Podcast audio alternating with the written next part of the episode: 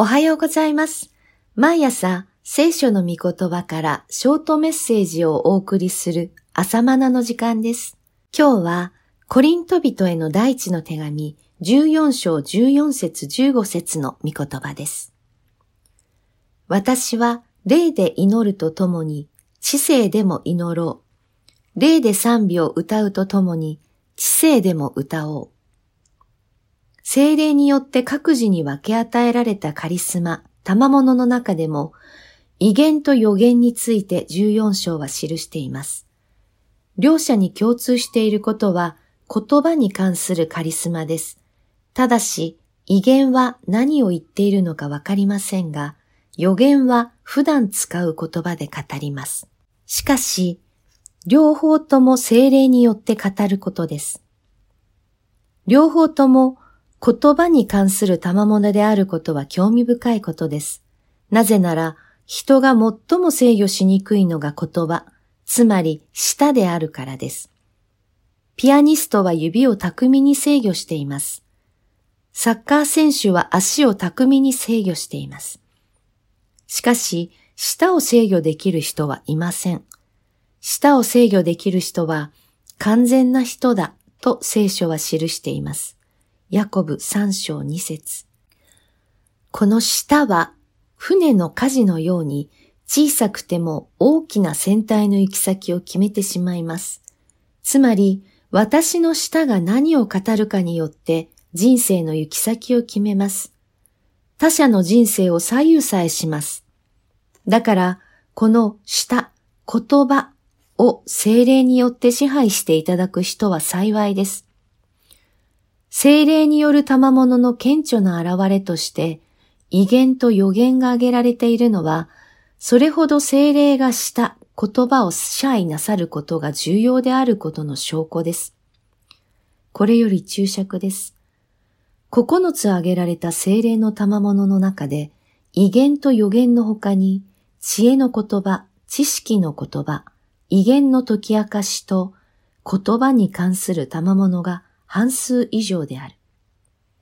以上です。威厳は何を言っているのかわからないので、威厳を解き明かす人がいないなら、公の場では慎むように進めています。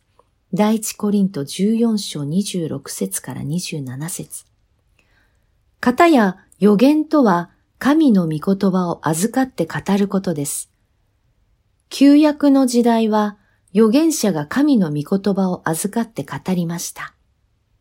新約の時代になって神の御言葉はイエス・キリストになって世に表されました。そういう意味でイエス・キリストを伝えることは予言と言えます。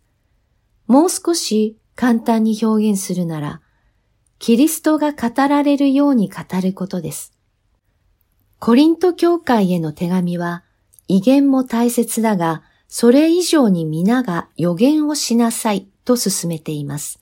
14章1節5節39節それは、キリストを伝え、キリストのように語ることが誰にも必要な賜物だからです。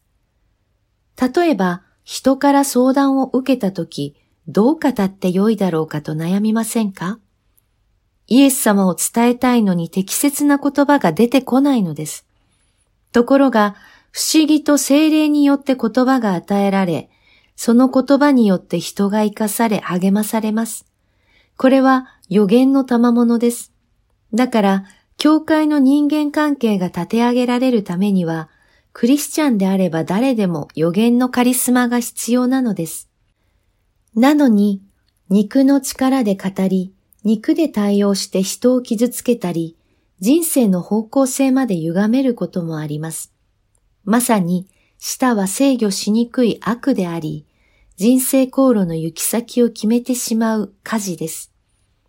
ですから、精霊が自分の舌を支配なさるように求めます。予言の言葉で語ることができるように求めます。私たちのちょっとした普段の対応に予言の賜物は必要なのです。精霊によって語るとき、人間関係は立て上げられます。しかし、肉なる言葉の応酬は、教会の交わりを壊すことが多いのです。予言は、教会の徳を高めるとありますが、それは教会を立て上げることを意味しています。精霊によって与えられた言葉、すなわち予言は、教会の交わりを整えて、キリストの体なる教会として立て上げるのです。それが、教会の徳を高めることです。14章4節そうは言うものの、威厳も大切です。今日の聖句は、霊で祈るとともに、知性でも祈ろうと記されていますが、霊で祈るとは威厳で祈ることです。知性で祈るとは普段使っている言葉で祈ることです。もちろん、この場合も威厳のことを知らない人が同席する場合は慎むようにと進めています。コリント教会ではパウロが注意しなければならないほど威厳が一般的であり、多くの人があちらでもこちらでも威厳で語るなど、威厳で賑やかな教会だったようです。だから、知性の祈りも大切であることを戒めたわけです。しかし、逆に知性で祈ることばかりに偏っていて、霊の祈りが沈滞している場合もあります。精霊のカリスマは初代教会の時代で終わったとする神学もそれを後押ししています。知性での祈りは知性の領域に実を結びます。しかし、この知性の領域は見えない霊の範囲からすればわずかな領域です。実は私たちの知性では把握できないほどの広さや深さを持っているのが霊です。海面に浮かぶ氷山は海面に出ている部分はわずかで、その数十倍が海面の下に隠されています。そのように海面に現れているのは知性の領域ですが、海面下には大きな霊の領域が隠されています。私の知性ではあのことが必要だと感じて祈ります。持っている知性を総動員して私の思いを神に祈ります。しかし、私の霊はもっと深い必要を知っています。